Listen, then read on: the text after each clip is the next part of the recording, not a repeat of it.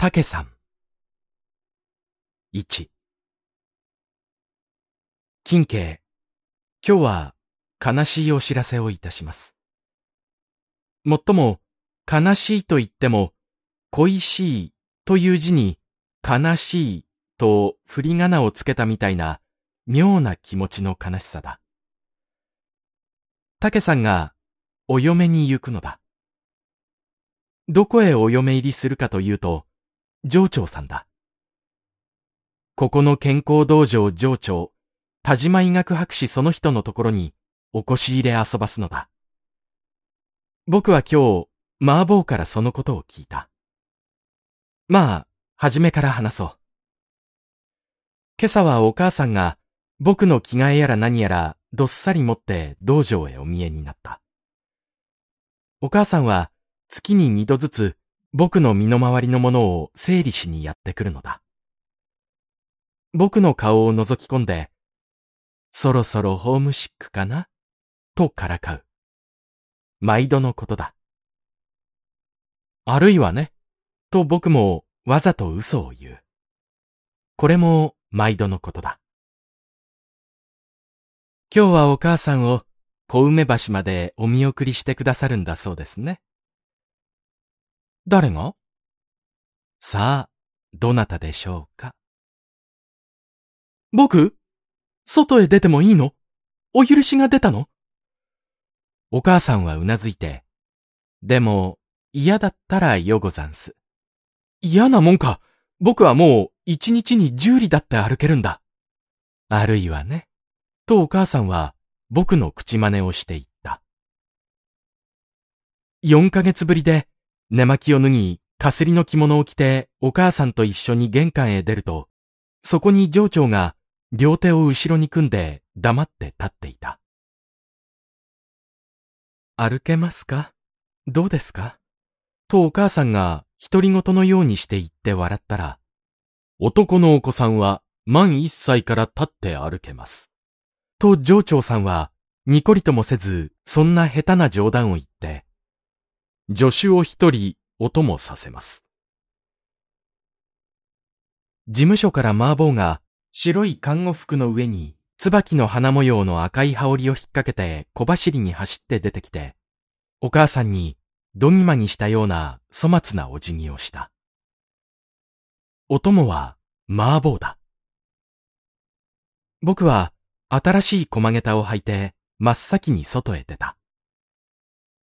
駒下駄が変に重くてよろめいた。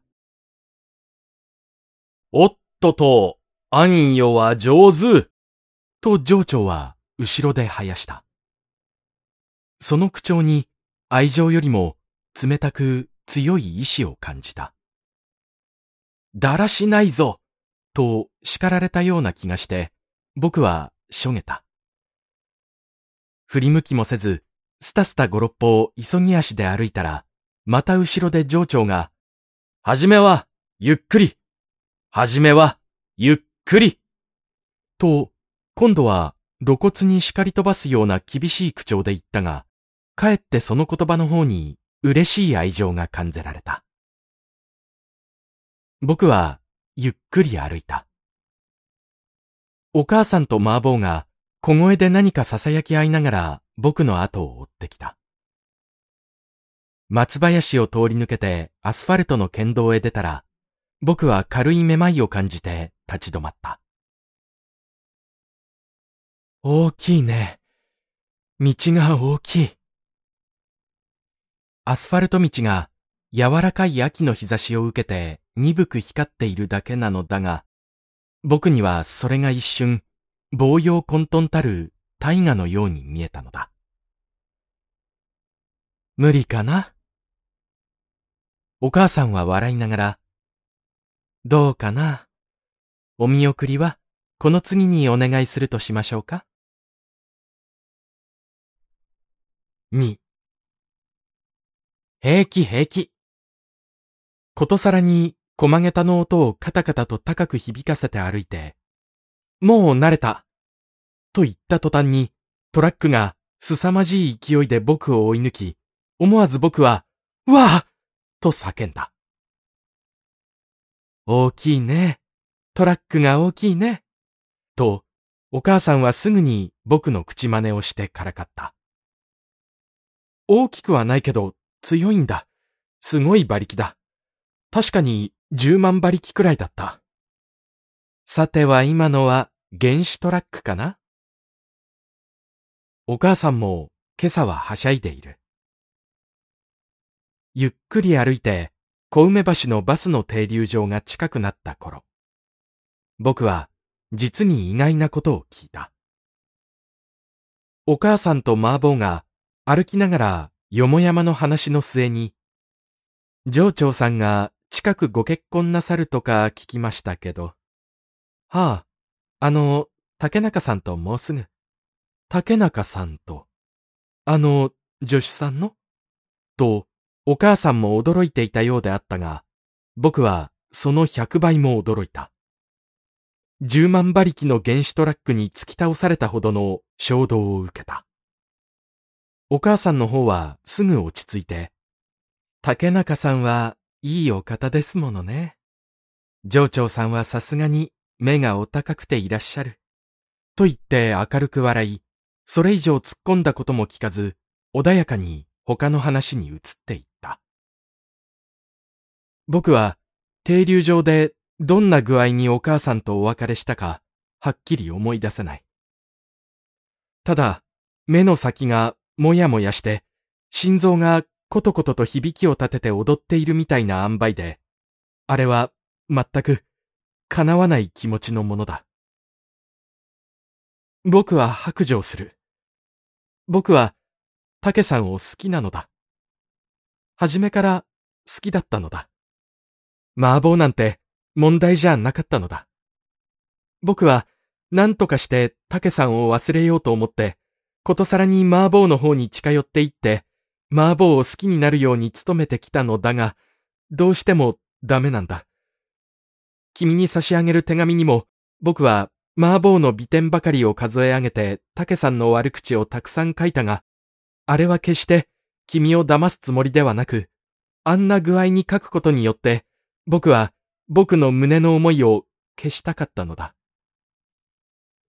さすがの新しい男も、竹さんのことを思うと、どうも体が重くなって翼が萎縮し、それこそ豚の尻尾みたいなつまらない男になりそうな気がするので、なんとかして、ここは新しい男の面目にかけてもあっさりと気持ちを整理して、竹さんに対して全く無関心になりたくて、我と我が心を励まし励まし、竹さんのことを、ただ気がいいばかりの人だの、大台だの、買い物が下手くそだのと散々悪口を言ってきた僕の苦中のほどを、君、少しは察してくれたまえ。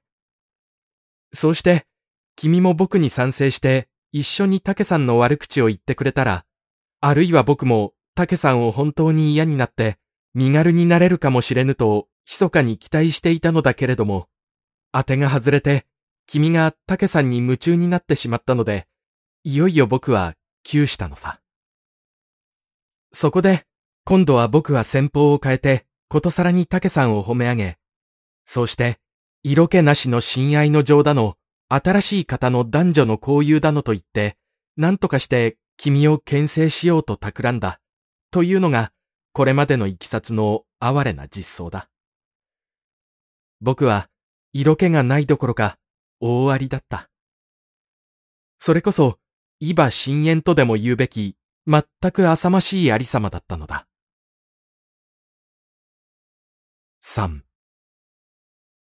君は竹さんをすごいほどの美人だと言って、僕は躍起となってそれを打ち消したが、それは僕だって竹さんをすごいほどの美人だと思っていたのさ。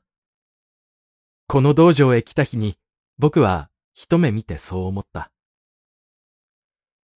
君、竹さんみたいなのが本当の美人なのだ。あの洗面所の青い電球にぼんやり照らされ、夜明け直前の奇妙な気配の闇の底にひっそりしゃがんで床板を拭いていた時の竹さんは恐ろしいくらい美しかった。